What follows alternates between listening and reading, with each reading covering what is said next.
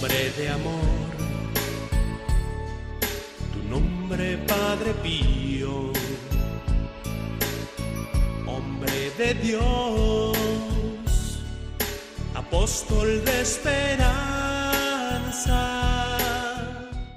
El Padre Pío, en el umbral del paraíso, con el Padre Isaac Parra.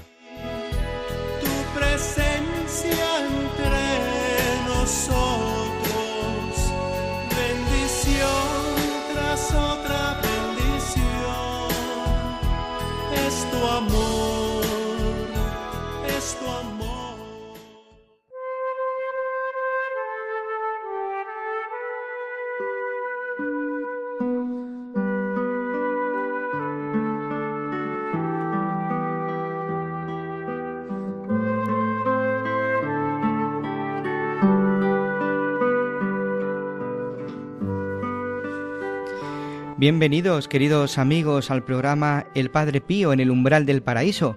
¿Qué tal estáis? Un día más con vosotros aquí en Radio María.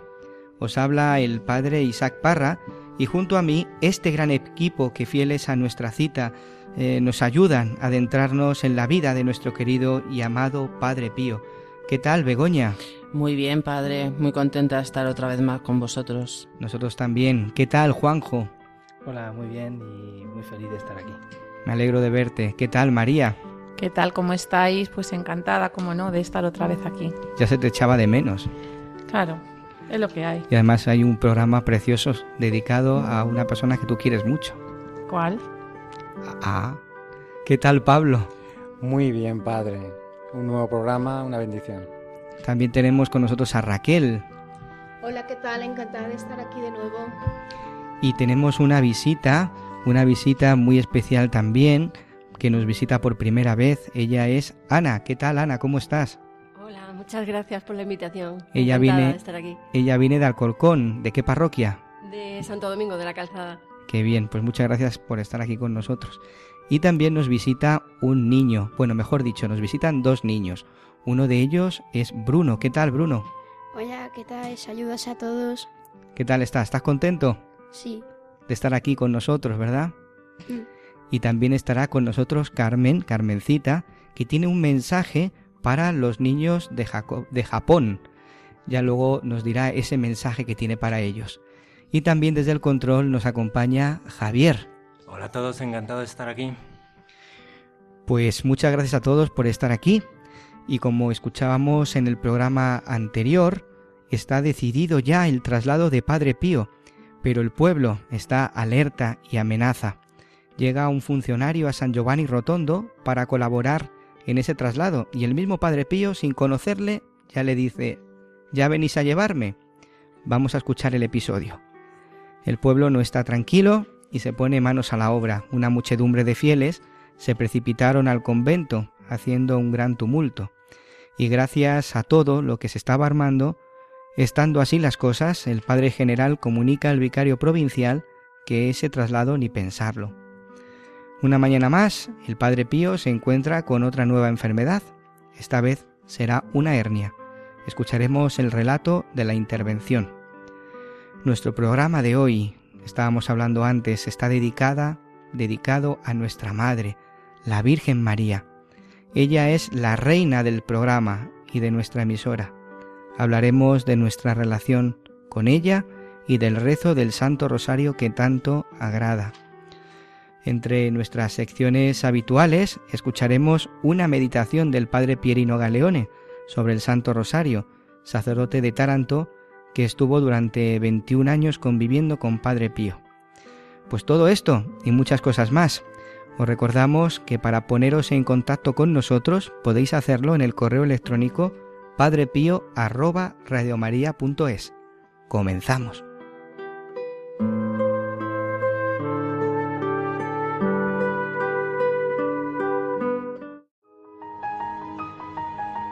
Su vida y misión, una obra de Dios.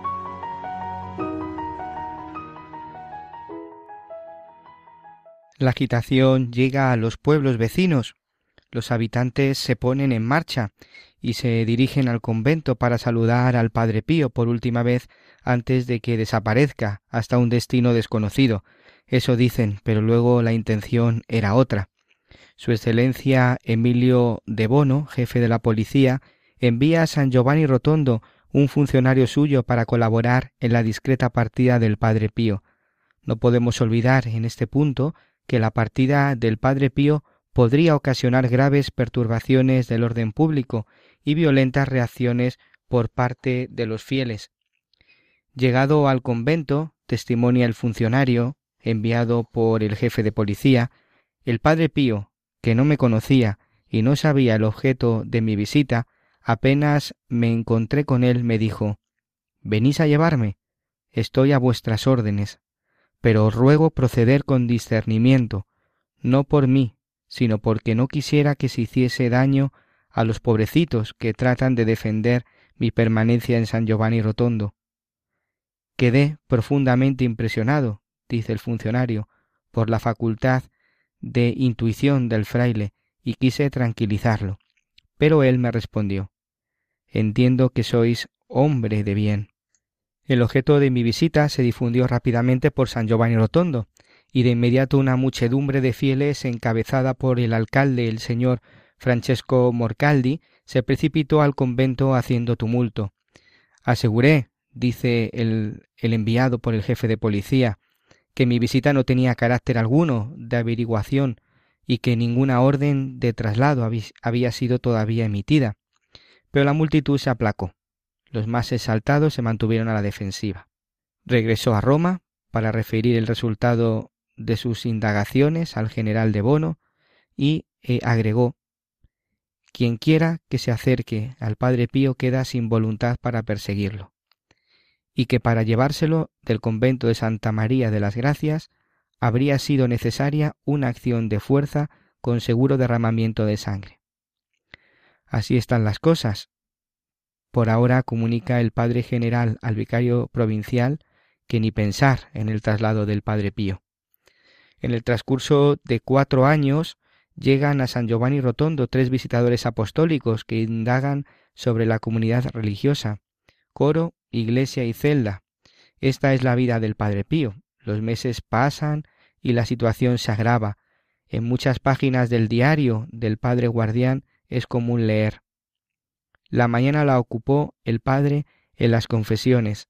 Hasta la tarde hubo muchas personas que vienen para confesarse. Él permanece en el confesionario hasta las once, y tres padres de las tres y media a las seis y media de la tarde siempre para confesar hombres y mujeres, el jueves santo vino a cerca de 800 personas en aquella iglesita.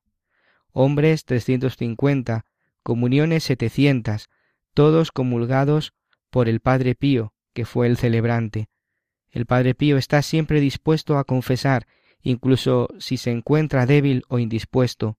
Durante todo el día el Padre está ocupado en escuchar miserias y dolores de uno y de otro, y verdaderamente con paciencia admirable y de santo, ya que sólo con la fuerza humana no podría resistir tanto tiempo y a diario.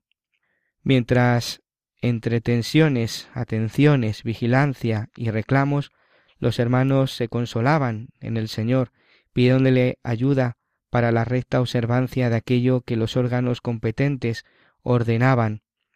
Algunos frailes, por órdenes superiores, son removidos de San Giovanni Rotondo y parten con la única queja de dejar al Padre Pío, el cual, siempre sereno, está apenado y derrama lágrimas al saber que sus hermanos estaban siendo mortificados. En septiembre de 1925, encontrándose en San Giovanni Rotondo, el doctor Festa, el Padre Pío le manifiesta su deseo de que lo visite, porque desde mucho tiempo atrás tenía un padecimiento. Se le observó en la región inguinal derecha una voluminosa hernia. Le fue sugerida una intervención, eh, debía ser operado pronto, y deciden realizar la operación lo más rápido posible y en el convento, después de los preparativos que fuesen necesarios.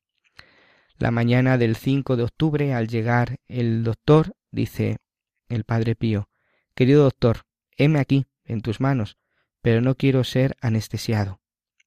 Padre Pío permaneció firme en su propósito y dijo al médico ¿Sabrías abstenerte, después de anestesiarme, de revisar las llagas que ya en otra ocasión estudiaste en mí? A lo que respondió el médico No, padre, respondo con lealtad. Más bien sería precisamente este el primer y legítimo deseo que tengo después de tanto tiempo, y me parece que debo satisfacer. Padre Pío le responde a eso. Mira, por consiguiente, cuánta razón tengo en rechazar la anestesia. Hasta ahora, a mí personalmente, no me han prohibido hacerme examinar por ti o por otros. Sin embargo, sé que esta orden la dieron a mis superiores, y es mi deber proceder de manera que sea respetada. Es por eso por lo que incluso durante la operación quiero permanecer dueño de mis actos y de mi voluntad. Durante una larga hora y tres cuartos no salió de los labios del Padre Pío un solo lamento.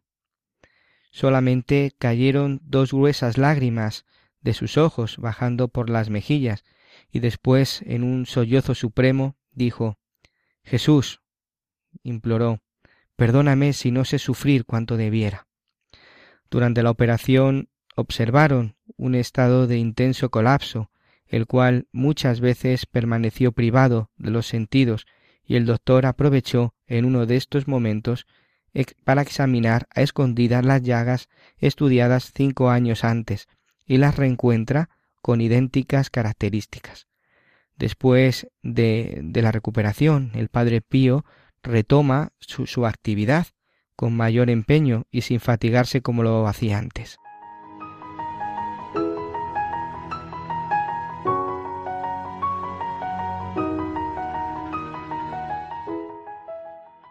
Madre mía, sin anestesia. ¿Os han operado alguna vez a vosotros sin anestesia? Pues no. A mí tampoco. Y esperemos que nunca pase. La ¿Os, verdad. ¿Os acordáis cuando habéis estado en San Giovanni Rotondo cómo era el, el lugar donde fue intervenido el Padre Mm, Pío? Esa, sí. esa celdita, esa habitación tan pequeña, ¿no? Sí. Donde se preparó todo para, para, un, para una intervención, ¿verdad? Pues me sorprende, queridos amigos, lo que hemos escuchado en el día de hoy, cómo el pueblo hace todo lo posible para que no se lleven al Padre Pío del convento de San Giovanni Rotondo. Esto cualquiera que, lo escuche puede resultar puede pensar que esto es fanatismo, ¿no? Pero sabemos que no es así, sino que es amor, que es cariño, que es ternura, Padre Pío. Yo creo que, que no solo por ser el Padre Pío, todos en nuestra vida tenemos personas, sacerdotes, obispos, pues incluso los papas, ¿no? que queremos de verdad, que queremos de corazón. Yo creo que, que si protegían al Padre Pío era porque él mismo, con su vida, ejemplo y ministerio, pues les lleva a Jesús. ¿Qué os parece? Pues sí, es que todas las cosas del Padre Pío, mmm, vistas ahora con la perspectiva del tiempo, efectivamente se pueden malinterpretar, ¿no? Y estos eh, episodios, pues, resultan muy sorprendentes. Pero efectivamente no era fanatismo, es que tenemos que entender lo que tenía que suponer para esas personas tener al Padre Pío con ellos.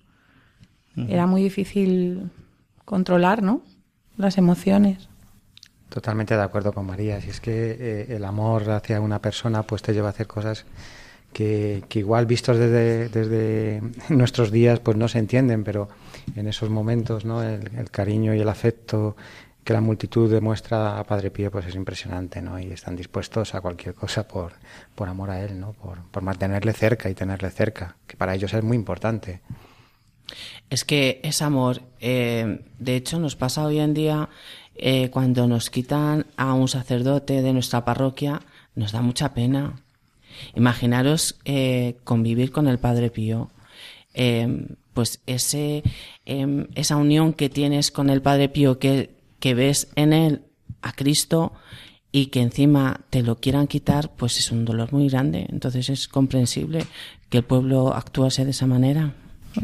Yo a veces sueño, o intento soñar, o quiero soñar que, que, eh, que estoy con Él, convivir con Él, porque Él es, un, es una persona que, que nos lleva donde nos tiene que llevar. Yo personalmente soy una persona de las cuales que no tiene línea directa con Jesucristo y me quiere tanto que me tiene que poner a un gran santo para poder llevarme a él y a la Virgen María. Fanatismo, pues no es fanatismo, es simplemente es el camino que me guía hacia él. Yo soy muy cazurro, muy cabezón y por tanto me tiene que poner al Padre Pío por medio para poder llevarme a él. Muchas gracias. Padre Pío alentaba a todos sus hijos espirituales a rezar continuamente el Santo Rosario, ¿verdad? Él tenía un amor delicadísimo a la Virgen María y como sabía que esta era su oración favorita, no dejaba de recitarla todo el tiempo. De él se decía que era un rosario viviente, y es que recitaba no menos, fijaros, de 35 rosarios completos cada día, lo cual, sin duda, sí, efectivamente, era una gracia especial que Dios le concedía para honrar a su madre. Creo que hoy vamos a escuchar algo muy especial en nuestra sección de cartas. María, cuéntanos. Pues sí, hoy nos vamos a adentrar en la riqueza de esta oración del rosario de la mano del padre Pierino. El padre Pierino es un sacerdote italiano que estuvo durante más de 21 años con padre Pío y bueno, pues se empapó de sus enseñanzas, de su carisma, de su espiritualidad y ahora pues el Padre Pierino nos ayuda a nosotros, ¿no? A conocer al Padre Pío, a, amarle, a seguirle en el camino de santidad a través del instituto que él fundó, de los siervos del sufrimiento. Y bueno, esta meditación yo creo que no tiene desperdicio, ¿no? Por muchas razones.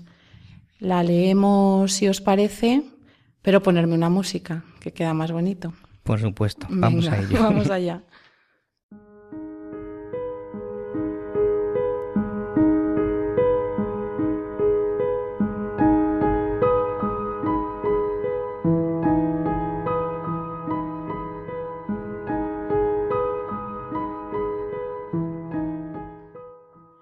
Pierino, pásame el arma, me decía Padre Pío pidiendo la corona del rosario, y añadía, vaciemos el purgatorio. El rosario es arma, ante todo porque contiene la palabra de Dios. El rosario es oración completa, porque nutre la mente, nutre el corazón. La corona no es simplemente una cadena de avemarías, sino que es una sucesión de palpitaciones de amor a la Madre Celestial. El rosario contiene el corazón de la vida del hombre en su totalidad, sobre la tierra y en el cielo. La vida es un sucederse de gozos y de dolores hacia el eterno goce de Dios en la gloria. En el rosario, por lo tanto, es posible entrever los acontecimientos de cada uno de nosotros. Corazón del rosario son los cinco misterios dolorosos. Desde lo alto de la cruz, Jesús engendró a la madre y a sus hijos. Mujer, ahí tienes a tu hijo. Y luego dice al discípulo, ahí tienes a tu madre. En el rosario contemplamos los misterios de María y rezamos para imitarla en sus tres virtudes principales, la pureza, la humildad y la obediencia. Además, desde hace unos años, ha sido incluida también la contemplación de los misterios luminosos. Jesús dijo, Yo soy la luz del mundo. La luz del mundo es la palabra de Dios. La palabra de Dios enciende la luz en nosotros mediante la escucha. Los misterios de la luz, por tanto, son los misterios de la escucha. El rosario es una oración que incluye el misterio de la Trinidad, con el Padre nuestro nos dirigimos al Padre Celestial, el cual predice proféticamente la presencia de la mujer que en la historia de la salvación aplastará la cabeza de la serpiente. El rosario es la oración de la Iglesia, familia de Dios. No sólo porque enteras generaciones han alimentado la propia fe recitando juntos el rosario, sino también porque la familia entra como protagonista en la historia de María encontrando a su prima Santa Isabel en espera de Juan Bautista, la Virgen proclama en el Señor con la oración del Magnificat su gozo. En las dos madres y en los dos hijos está presente la familia cristiana como núcleo de amor en el cual se aprende a ayudar a quien vive a nuestro lado y a comunicarles a Jesús. En el rosario, los hombres aprenden a comprenderse y a perdonarse recíprocamente. Aprenden a no dejarse involucrar por las cosas del mundo. Padre Pío entró en el misterio del rosario porque vivió en los misterios trinitario, cristológico, eclesiológico y mariano. Él era un rosario viviente y porque se trata de una oración hecha al Padre junto a Jesús y junto a María. Padre Pío, inmerso en el misterio de la redención, colabora con la Virgen, dando alivio a los que sufren y ayudando en la conversión de los pecadores. El rosario es oración mental, es oración vocal, invita a la contemplación, así que quien no hace la meditación o la hace mal, no logra entrar en el clima verdadero del rosario. Quien medita es aquel que se empeña en volverse como un niño. Los niños son puros de corazón y tienen una inmensa alegría en buscar a la madre y en estar junto a ella. Quien durante el rosario medita los misterios y se empeña en ser puro de corazón, ciertamente busca a la madre, y la madre se dejará encontrar por él. El rosario es el encuentro de los pequeños con la Madre del Cielo. Cuando uno es pequeño tiene necesidad de decir a la Madre palabras sencillas que la agraden a ella y a quien está con ella. Con ella está el Padre, el Hijo, el Espíritu Santo, el Padre nuestro, el Ave María, el Gloria. Son palabras del Hijo Jesús que se dirige al Padre, del ángel de la Encarnación que saluda a su reina, de una madre que de primeras reconoce y alaba la maternidad divina de su prima. Y en conclusión, son palabras de la Madre Iglesia, que en Éfeso reconoció a María como verdadera Madre de Dios. El rosario es hermoso, porque es inmaculado como María, es puro como los niños. Es una zambullida en el cielo de la gracia donde se siente el perfume de la Madre, el respiro de Jesús el fuego del Espíritu Santo y la fuerza del Padre que amorosamente mira y bendice. El rosario es difícil porque es laborioso, pero a la vez es fácil porque es la oración de los niños y la oración de la Madre. Por eso, la Virgen, en Lourdes, en la Salet, en Fátima, apareciéndose ha recitado siempre el rosario y no por casualidad siempre con unos niños. Volvámonos, niños, y conoceremos y amaremos el rosario. Los hijos verdaderos recitan con alegría y a menudo el rosario. Los niños no saben estar sin la madre. Así, los hijos buenos no saben estar sin el rosario. La Madre Celestial prefiere estar con quien recita el rosario. No recuerdo nunca haber visto al Padre Pío sin rezar. No dejaba nunca la corona de las manos y las cuentas de los dedos. Un día intrigado le pregunté, Padre, ¿cuántos rosarios dices al día? Él me dijo, de quince a veinte enteros. Y yo le dije, ¿pero cómo hacéis? ¿Ciertamente también rezáis de noche? Sí, replicó el padre. ¿Con las letanías? continué. Y él me dijo, no, sin ellas, si no, no me puedo dar prisa. Desde aquel día también yo comencé a recitar muchos rosarios pero estando solo me canso, en compañía nunca me canso. Me ocurrió una vez en el coro que no hallando a nadie que me acompañase no conseguía por el sueño acabar un rosario. Por la mañana me levantaba pronto para la misa. Por la noche me acostaba a medianoche después de haber rezado muchos rosarios. En la confesión se lo dije. Padre Pío, cuando digo el rosario tengo tanto sueño, pero me esfuerzo por no dormirme. Y Padre Pío me contestó, Hijo mío, ese es el rosario más hermoso. Donde hay más esfuerzo, hay más amor. Y todavía hoy yo, hasta muy tarde, recito muchos rosarios. Pero ahora Jesús me ha dado unos santos hijos que me ayudan a recitar el rosario, haciéndome así buena compañía y sin hacerme cansar.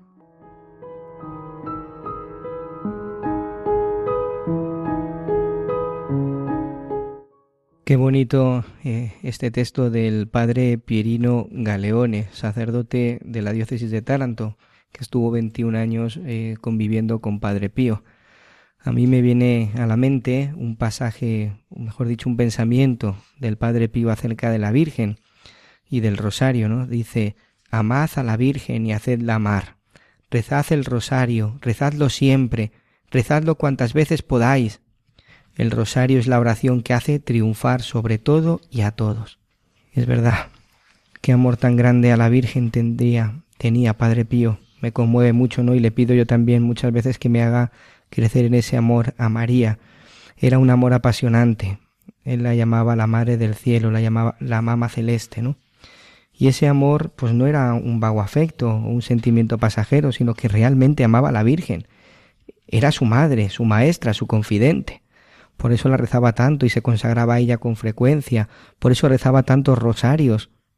Por eso nos dijo a, todos sus hijos, ¿no? Rezad el arma, coged el arma para los ataques del demonio, que es el rosario, ¿no?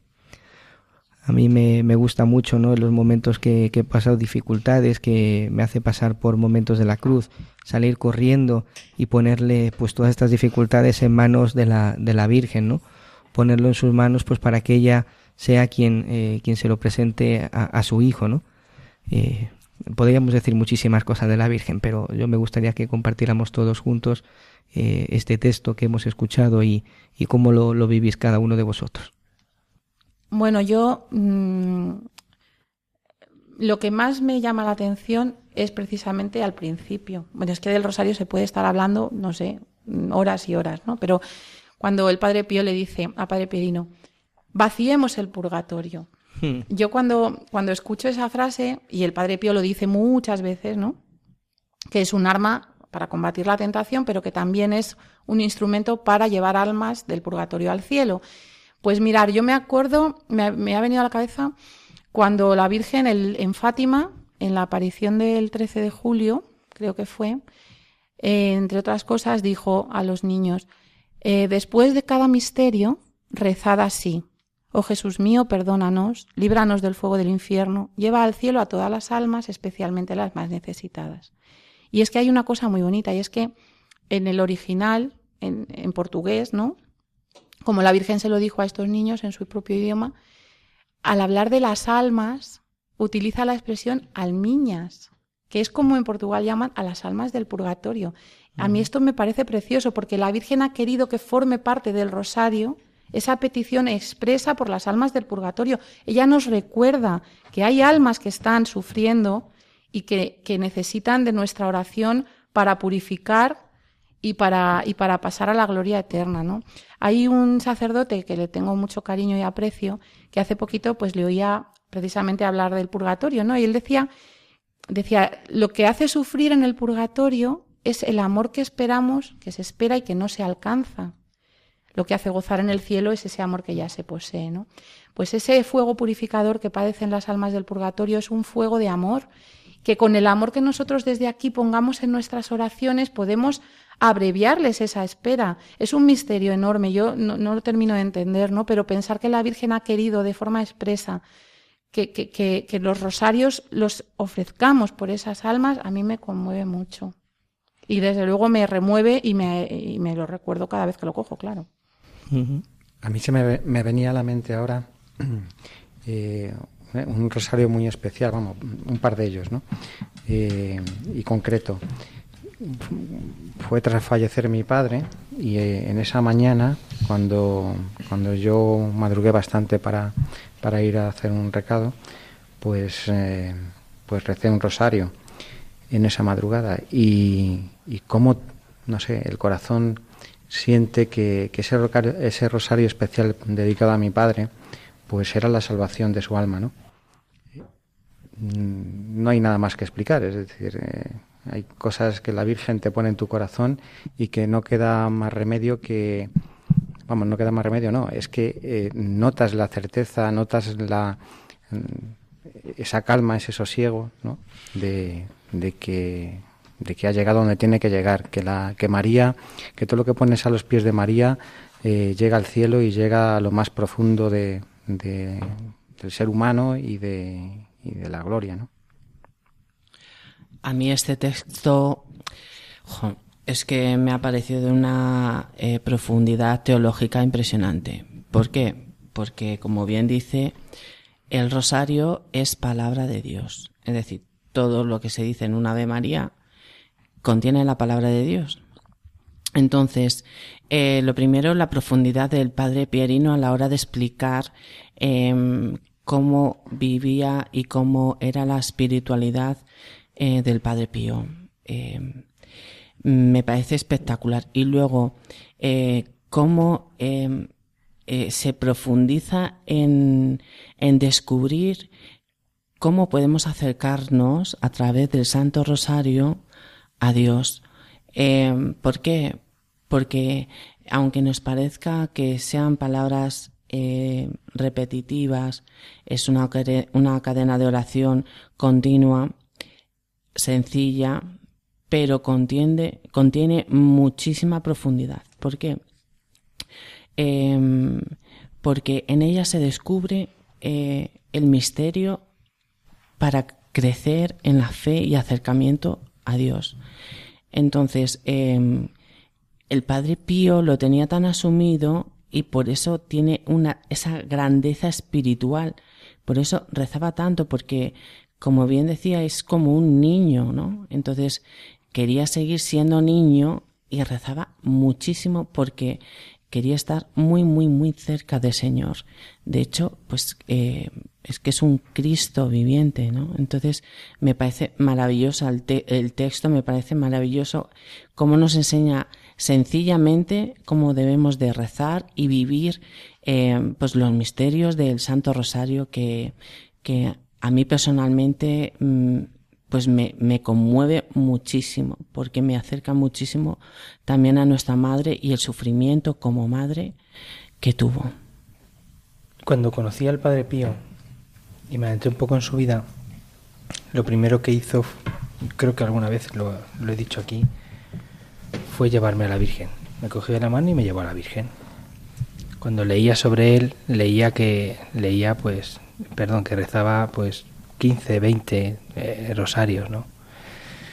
Entonces, por imitación, como él lo hacía, pues cogí yo, hice lo mismo. No, no 15, 20, pero sí que recitaba uno.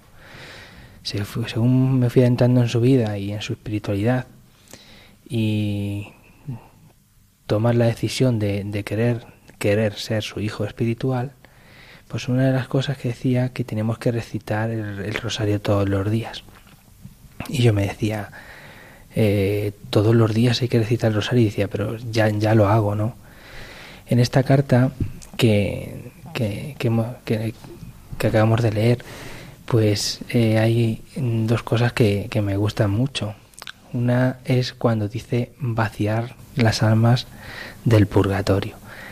Eh, era, era para mí como decir, anda, si a mí el rosario, porque a mí una de las cosas que me hace el rosario es darme mucha paz, tenemos, voy a decirlo así un poco, que tenemos la bola extra de sacar almas del purgatorio. Pues, pues mira qué bien, pues vamos a seguir, ¿no?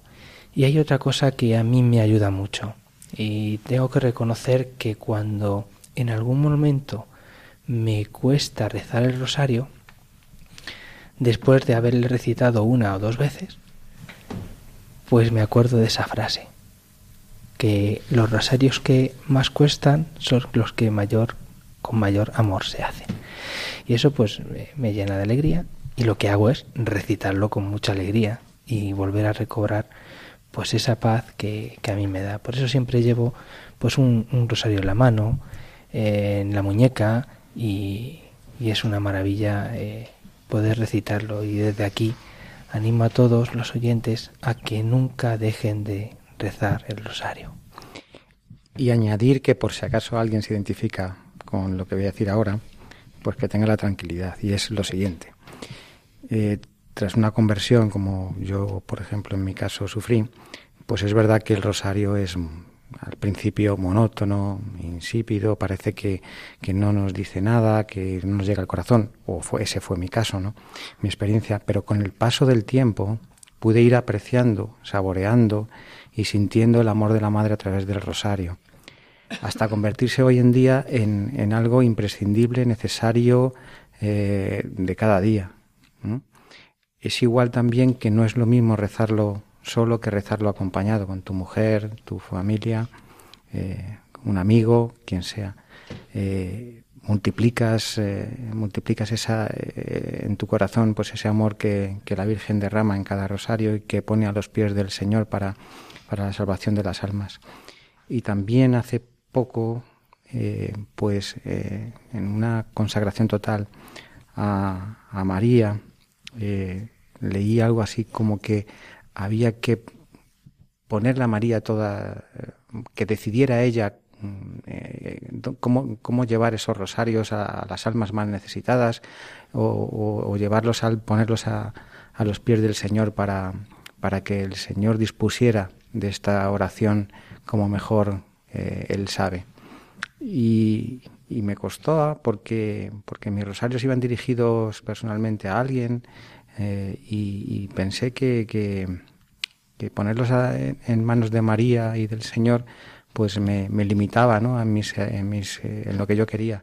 Pero es verdad que, en esa en esa humildad de, de, decir, mira, yo esto lo rezo por María y para María, que es quien, quien realmente sabe eh, lo que el mundo necesita, lo que tanto amor como, como, como hay que derramar en los demás, pues esa es la mejor forma de, rezar. Bueno, Ana Alés eh, está aquí con nosotros, eh, que viene de la parroquia de Santo Domingo de la Calzada, de Alcorcón. ¿Qué nos quieres contar, Ana? Pues, a ver, yo compartí con vosotros pues la experiencia del rosario en mi vida. O sea, yo eh, me veréis ahora que siempre voy con rosario en la mano, rosarios en el bolso, pero en realidad el rosario me ha llevado a mí desde niña. Eh, la Virgen ofreció el rosario a, Fátima, a niños, en Lourdes, en la Salet, siempre a niños, y yo fui, creo que, testigo de cómo la Virgen eh, me ofrecía a mí el rosario. Yo veía desde niña a mi abuela y mis tías abuelas rezando el rosario por las tardes en casa y a mí aquello me atraía muchísimo. A mí aquello me... Yo las observaba, aunque parecía una niña inquieta que se movía, que pasaba por aquí, que... Y yo las observaba y veía el rosario y el rosario me... O sea, la Virgen me ha llevado con la oración del rosario a donde estoy ahora, al camino de fe y a su, y a su protección y a su manto. ¿Hay alguna gracia que haya recibido especialmente del Santo Rosario? Cuéntanos alguna. Muchas, muchísimas. Muchísimas. Mi vida está llena de gracias de gracias a la Virgen, sí, sí. Cuéntanos alguna. La más fuerte es la conversión de mi marido. La más fuerte. Yo estuve durante 10 años, desde que me casé, desde que nos casamos, rezando el rosario prácticamente a escondida. A escondida él no lo sabía, no es que hubiese, vamos, que no es que hubiese ocultación a él de nada, él sabía de mi fe, sabía que también tenía una fe dormida y un poco más, pues eso, mm, por acompañarle a él, dejé de asistir a la iglesia y a misa, pero nunca, nunca abandoné el rosario. Rezaba el rosario de madrugada porque tengo sueño ligero. y a lo mejor un misterio, dos misterios. Y aunque nunca le pedí a la Virgen la conversión, nunca se lo pedí como tal, pero sí rezaba con pena de que mi fe no era acompañada, o sea, que mi fe no estaba acompañada por mi marido. Y, la Virgen me hizo ese, me hizo ese regalazo. un día pues pasó y, y mi marido se acercó a la iglesia. Pues te agradezco que me digas esto, porque yo me, la verdad que me identifico mucho contigo, ¿no? A mí en uno de los momentos que, en los que me he sentido mucho más separado de Dios, ha sido la Virgen quien me ha acercado, ¿no? Y, y, es casualidad, no es casualidad, ¿no? Es una providencia, ¿no? Que ha sido a través del rosario como yo me he acercado, ¿no? otra vez al Señor, ¿no? A su Hijo. Sí, sí, es curioso, es como María mm, te lee en el corazón, te lee, las penas del corazón. O sea, no hace falta que, pues como Dios, Dios conocedor, conocedor de tu pena y de tu dolor, pero, pero es impresionante como María deposita ante Dios eh, esa necesidad y esa angustia que tú tengas. En mi caso era esa necesidad de que, de que mi marido se acercara a Dios. O sea, era lo que yo le pedía sin, sin, sin expresárselo, solamente con ese sentimiento y ella lo cogió. Qué bien. Pues muchas gracias por, por este, este, este compartir. Nos tienes algo que decir, ¿verdad? ¿A quién nos quieres presentar en este momento que tienes tanta ilusión por, por hacerlo? Pues a Carmen. Carmen, que es una niña que es encantadora, es, eh, vamos, amorosa y amorosa a la Virgen. y nos va a desmontar aquí el estudio en un momento si la dejamos. Hola Carmen, ¿qué tal estás, Carmen? Bien. ¿Qué edad tienes? ¿Cuántos años tienes? ¿Cuántos años tienes? Yes. Tres. Tres, tres añitos tienes. Y a ver, ¿qué nos quieres contar? A ver, Carmen, cuéntanos a ti. te- de unos niños que, que, que le tengo que contar para que recen. A unos niños que tienes que contar para que recen. ¿Quiénes son esos niños? Los de unos países. De un país. ¿Y esos países cuáles son? Un- Unos que. Unos que tengo que. que. que. que. Están muy, lejos, Está ¿no? muy lejos, ¿no?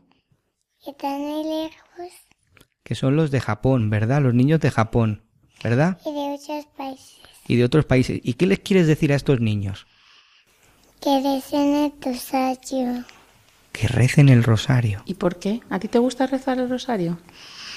Porque, porque si no María se pone triste. Ah, Ah, porque a ella le gusta mucho, ¿verdad? ¿Y a quién más le gusta el rosario? A Jesús. ¿Y tú rezas el rosario? ¿Y qué, ¿Y qué le pides a María cuando rezas el rosario? Dímelo, venga. ¿Qué le pides a María? Que, que, que, que deseemos con las personas malas. Que recemos por las personas malas para que se vuelvan buenas. Muy bien, eso es muy bonito. Pues doy fe de que reza el rosario. sí, A ¿verdad? sus tres años, sí. Qué bonito. Muchas gracias, Carmencita.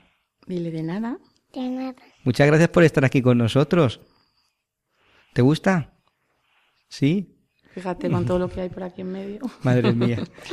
Qué bien, pues muchas gracias a todos por este compartir tan bonito, tan precioso, en el que todos hemos eh, podido experimentar la belleza de este, de este rosario, de esta devoción.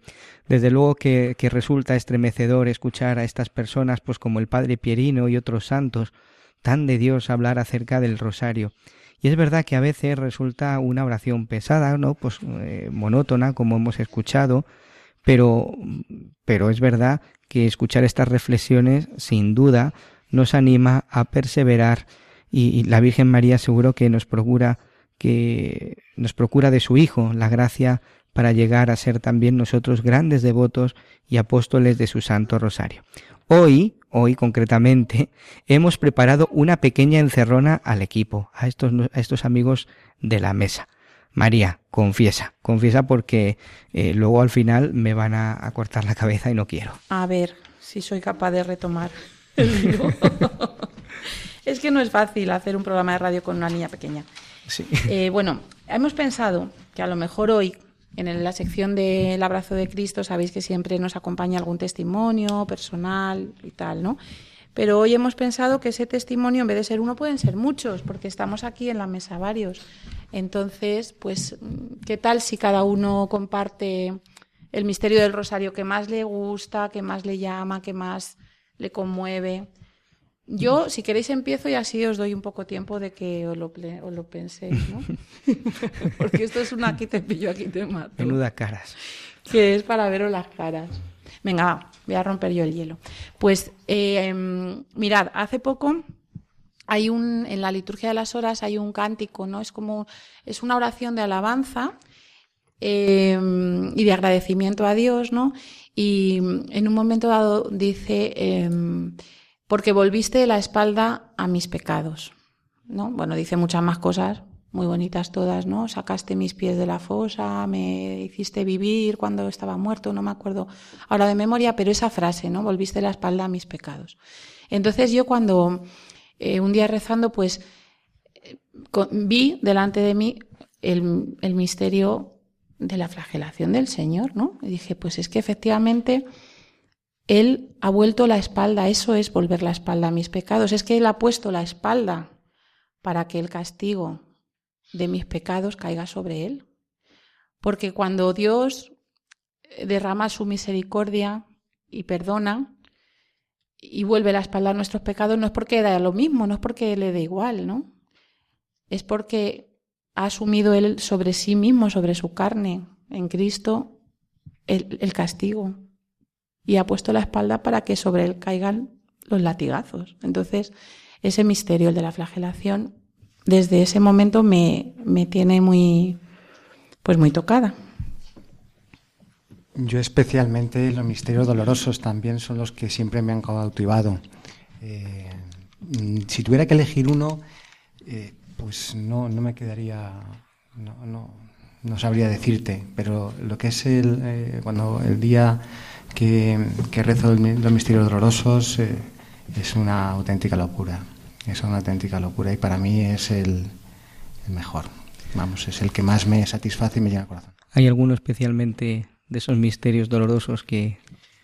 No, quizás la muerte del Señor, ¿eh? uh -huh. quizás, pero, pero de verdad que recorrer, recorrer todo el, ese rosario de, ese, es una locura. Juanjo. ¿Me toca a mí? Sí. Pues yo tengo muy claro. A mí, por supuesto, también los dolorosos, en el que me siento identificado y el por el que, según diciendo cada misterio de ellos, eh, sobre, me acuerdo cada uno de mis pecados y, y, por tanto suelo vivirlos muy intensamente, pero el que más es el que Jesús con la cruz a cuestas camino del Calvario, porque hay a veces que todos tenemos cruz y a veces pues no nos cuesta mucho y especialmente siempre, siempre, siempre, siempre se le dedico, digo, me dedico, le ofrezco por todos los sacerdotes para que sean siempre fieles a su vocación con Cristo.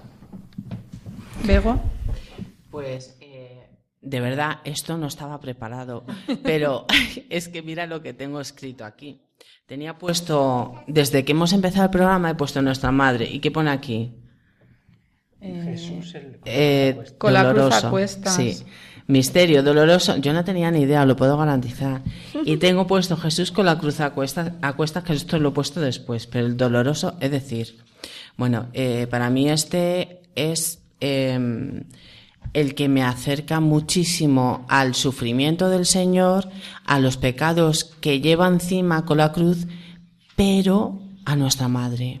Eh, y además es que eh, especialmente recuerdo una vez estando rezando en casa yo sola este misterio y llegué a, de Jesús con la cruz a cuestas y me puse en situación, lo, que nos dice mm, San Ignacio, eh, te pones en situación de lo que estás rezando, ¿no? Entonces yo me vi como nuestra madre iba detrás de su hijo recogiendo esa sangre que le caía, ese sufrimiento, y de verdad es que me deshice, mmm, lloré como una niña pequeña, y desde entonces para mí este misterio es, mmm, vamos, es que, mmm, que nos lleva a mí personalmente me, me, acerca muchísimo más al Señor. Me encanta. Ana, pues, sorpréndenos. Pues eh, yo por, mmm, por romper un poco aquí. Eh, para mí hay un misterio que ha marcado mucho los dos últimos años de, de mi camino de fe y ha sido, pues curiosamente, la presentación del Niño Jesús en el templo. ¿Por es, Pues eh, no me quiero alargar, pero ha significado mucho para mi familia y para lo que ha sido la consagración de nuestras vidas al corazón de Jesús. Eh, yo soy adoradora en la capilla de adoración perpetua y adoro los lunes. Siempre en mi rato de adoración rezo el rosario. Y siempre cuando llegaba al cuarto misterio, presentación del niño Jesús en el templo, se me venía la imagen, una imagen de mi familia, mi marido, mis hijos y yo, los cinco, eh, haciendo una, en una misa muy querida por nosotros, porque fue la consagración de Juan Pablo II, en el colegio Juan Pablo II, y, noso- y nosotros hicimos la ofrenda del pan y el vino.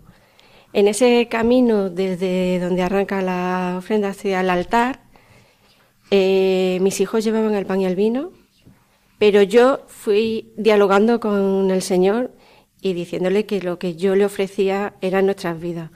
O sea, le ofrecía toda la vida de mis hijos, el servicio de mi familia era entero a Dios y era y, a partir de ahí fue todo un descubrimiento, porque el Señor me lo descubrió viendo eh, viendo en ese rosario. Yo no sabía que, que él me había tomado de esa manera y em, eh, Te sentiste presentada en el templo por la Virgen. Sí, totalmente, la Claro. Virgen me llevó. Mm. Sí, y a- en, el- en la consagración que años después hicimos en el cerro, Mm. al corazón de Jesús, yo creí que ahí en ese momento nos habíamos consagrado a la familia. Y sin embargo, días después yo seguía rezando y se me venía la imagen aquella, se me venía la imagen, se me venía la imagen. Yo no entendía que esta, qué relación tenía esa imagen con... Hasta que un día, un 2 de febrero, estaba en misa, misa por la mañana, y, y me entero que el 2 de febrero es la Jornada Mundial de la Vida, cons- de la vida Consagrada. Consagrada. Y en esa comunión ese día entendí que, que Dios había tomado nuestra consagración aquel día en que yo le dialogué, le dije, toma mi vida. O sea, es como que el Señor me decía, pero no sabes que yo ya te tengo, que yo ya os tengo conmigo desde aquel día. Qué bonito. Bueno, pues eh, es cierto que todos los dolorosos, te- como habéis comentado, tienen, te hacen repasar tus pecados según los vas meditando. Pero a mí hay uno que me, que me hace trabajar también mucho otro aspecto de, de mi vida, que es el bautismo de Jesús en el Jordán. Si él fue capaz de, de tener la humildad de, de bautizarse ante todos nosotros, a mí me hace siempre trabajar el, la humildad hacia los demás y, y el servicio hacia los demás. Pero yo quiero, ya que esto es un- una cerrona, también quiero hacer- haceros una cerrona a vosotros. ¿Sabéis dónde viene la palabra rosario? Sí, corona, Corona de de rosas. rosas, ¿no? Efectivamente. Ah, La No palabra pilla. a ver, es No que eso es, de eso es de primero Ya. de, No nos pilla. de- de devoción. Sí, pero hay algo que quiero compartir con vosotros que sería muy que en el- si algún momento tenéis dificultad en rezar el rosario, pensar que con cada Ave María estamos dando una rosa a la Virgen. Imaginaros con una corona del rosario cuántas rosas serían. 150. Entonces, fijaros que si rezamos dos coronas, tres, cuatro, Bueno, yo soy de letras. ¿eh? Entonces- no, no te emociones. pues estaría es, es algo muy bonito. Qué y bonito. creo que- Imaginaros el cielo alfombrado de rosas, que son los rosarios que hemos rezado aquí, ¿eh? Atención. Qué belleza escucharos. Me emociona eh, saberos tan amantes de la Virgen y tan devotos del Rosario. Amigos, es una pena tener que cortar, pero el tiempo se nos pasa y siempre nos queda eh, ganas de más. No quisiera terminar el programa sin agradecer especialmente de corazón a todos aquellos que nos escucháis desde el otro lado del charco. María. Bueno, es que es increíble. Estamos recibiendo saludos y testimonios a través de correo electrónico y de WhatsApp de gente, pues mira, Karen desde Nicaragua, Ches- Chesco desde el Campello en Alicante, América, Santa Cruz de Tenerife, eh, José María desde Valencia, Cristina desde Madrid, Victoria de Cantabria, Maite Benalmádena, Virginia en Barcelona, Manoli Cartagena, Carmen en Canadá, Valdemar en Orlando, Florida. O sea, es que nos están escuchando desde el otro lado del charco. Testimonios todos preciosos de agradecimiento y de amor a Dios. Leeremos alguno en otro programa. Sí. porque hoy ya se nos va Vamos el tiempo, justos, vamos sí. justos, pero de todo corazón muchas gracias por estar ahí, por vuestra fidelidad, por ese amor a la Iglesia, al Padre Pío, a la Virgen María. Y, y bueno, pues muchas gracias a vosotros también, gracias Begoña, Gracias a ti, Padre. gracias Juanjo, Gracias, un programa precioso. Gracias María, Pues muchísimas gracias a vosotros y a la Virgen Santísima. Pablo, Una bendición estar aquí. Ana, Muchas gracias a todos. muchas gracias Raquel Gracias a vosotros. y gracias Javi. Gracias a todos. Pero Raquel, no podemos irnos sin antes escuchar ese pensamiento que nos va a acompañar hasta, hasta el próximo día. Pues el pensamiento de hoy es el alma bienaventurada de María, como paloma la que se libera de los lazos, se separó de su santo cuerpo y voló al seno de su amado. Muchas gracias Raquel por este pensamiento. Pues acabamos rezando y esta vez lo haremos con San Bernardo de Claraval, este gran santo amantísimo de Nuestra Señora, que nos dejó esta breve exhortación y que hoy hacemos nuestra. Bendita comunión de los santos, ¿verdad? Y bueno, os recuerdo que podéis eh, contactar con nosotros por medio del correo electrónico padrepío arroba radiomaria.es y que también podéis descargaros el podcast en la página web de Radio María, en la pestaña podcast. Muchas gracias de nuevo y hasta el próximo día.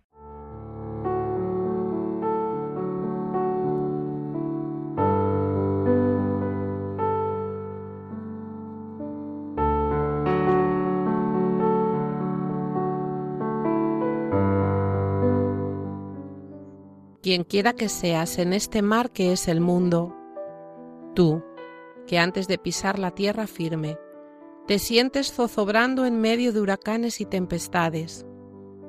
No alejes nunca tus ojos de la luz de este astro, si no quieres verte inmediatamente sumergido en las olas de la marea. Si el viento de las tentaciones te asalta, si se te interponen los escollos de la desgracia, mira a la estrella, preséntate a María si la cólera, la avaricia y la seducción de la carne hacen zozobrar la frágil barca de tu alma, dirige tu mirada a María. Cuando, atormentado por la enormidad y la atrocidad de tus culpas, avergonzado por las miserias de tu conciencia, aterrorizado por la amenaza del juicio, comiences a sentirte atenazado por el abismo de la tristeza y de la desesperación. Piensa en María, en los peligros, en la angustia, en la incertidumbre. Invoca a María. Que su nombre nunca abandone tus labios y tu corazón, y para obtener el sostén de su oración, no ceses de imitar el ejemplo de su vida Siguiéndola no te perderás.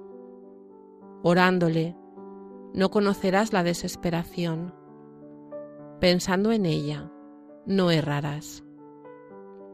Si ella te sostiene, no te hundirás. Si ella te protege, no tendrás temor de nada. Debajo de su guía no se teme la fatiga. Con su protección alcanzarás el puerto.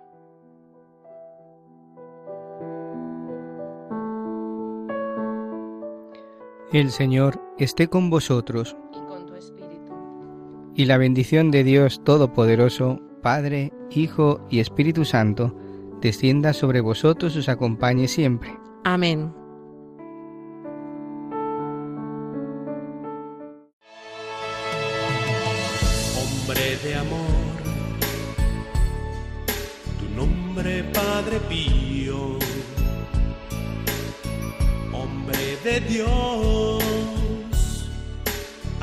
De esperanza. Han escuchado El Padre Pío en el umbral del paraíso con el Padre Isaac Parra.